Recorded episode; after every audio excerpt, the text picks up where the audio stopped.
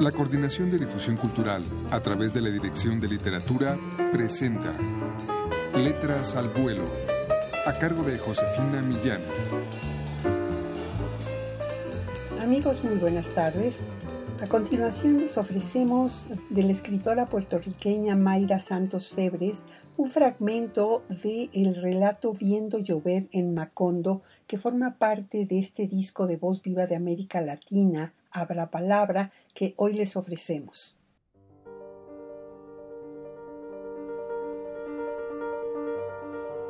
La mujer marcó la página y cerró el libro. Atrás quedaba la vaca enterrada en la lluvia, los indios apilando muebles para que la inundación no lo dañara todo. Sin embargo, del cuento que leía, solo las gemelas ciegas se le quedaron instaladas en la cabeza. Entre ceja y ceja, allí estaban las dos escuchando la lluvia y esperando. Aquella imagen prestada se le hizo tan vívida que la mujer casi no podía dejar de oírlas cantar. Dos gemelas ciegas esperando a que cese la lluvia, se dijo la mujer. Estaba sola en su casa, sobre la cual también llovía, pero de repente se sintió acompañada.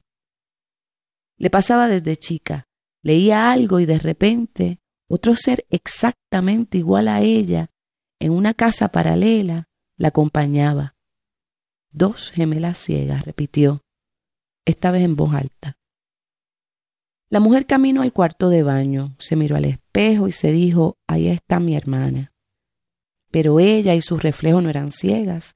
Las dos podían reconocerse, saberse dobles, porque comprobaban con la vista la igualdad de facciones.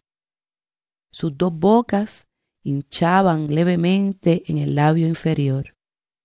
Pelos ensortijados enmarcaban su tez color caramelo, frentes amplias, cuatro ojos negros como de almendra fugitiva. Ahí estaban los dos entes gemelos, sonriéndose en la broma de duplicarse una frente a la otra. Jugaban como hacían desde chicas en la casa solitaria.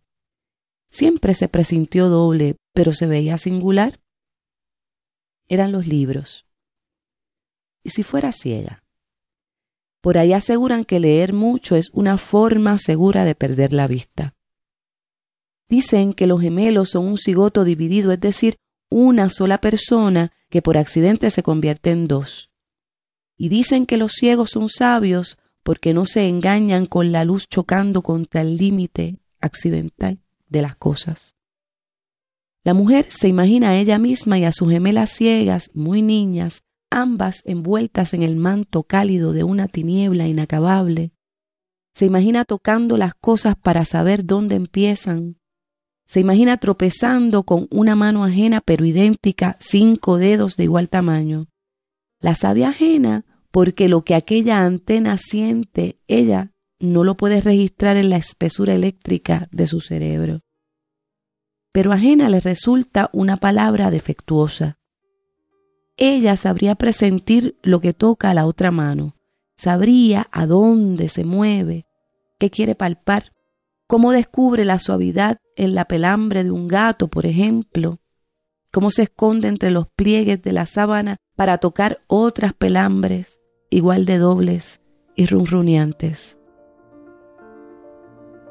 Este ha sido, amigos, un fragmento del relato de Mayra Santos Febres viendo llover en Macondo la historia de dos gemelas ciegas, perfectas en su doble existencia, como se refiere a ellas su padre.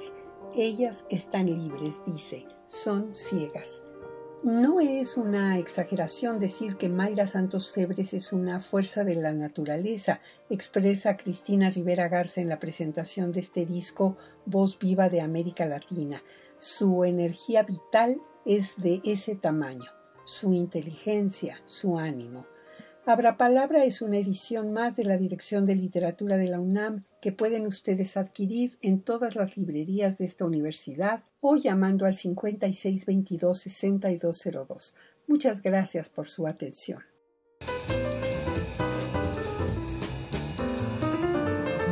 La Coordinación de Difusión Cultural a través de la Dirección de Literatura presentó Letras al Vuelo a cargo de Josefina Millán.